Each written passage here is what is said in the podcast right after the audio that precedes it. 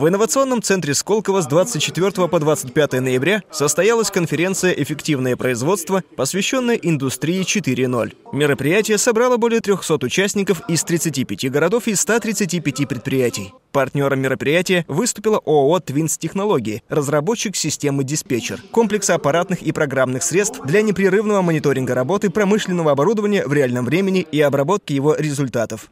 Центральной темой конференции стала четвертая промышленная революция и трансформация принципов современного производства с целью повышения его эффективности. Основной акцент был сделан на обмене практическим опытом между предприятиями. Спикеры привели примеры реальных внедрений инновационных технологий. Отечественные разработчики предложили решения по повышению эффективности производства. Интеграторы рассказали о локализации зарубежных решений для российского рынка.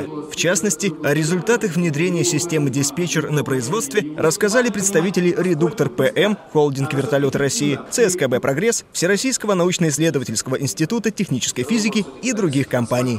При этом Ренат Сайдулин, руководитель IT-отдела Федерального ядерного центра, отметил, что импортонезависимость всегда являлась основным требованием к деятельности режимных предприятий. Импортозамещение – это не модный тренд, не, не дань моде. Требование импортонезависимости всегда являлось основным требованием и принципом при выполнении гособоронзаказа, то есть главной деятельности ядерного центра. В целом, спикеры сошлись на том, что переход к индустрии 4.0 – это комплексный процесс, который включает в себя не только внедрение инновационных решений. На него влияют также уровень развития производства, состояние телекоммуникационной инфраструктуры, структура предприятия и управленческая культура.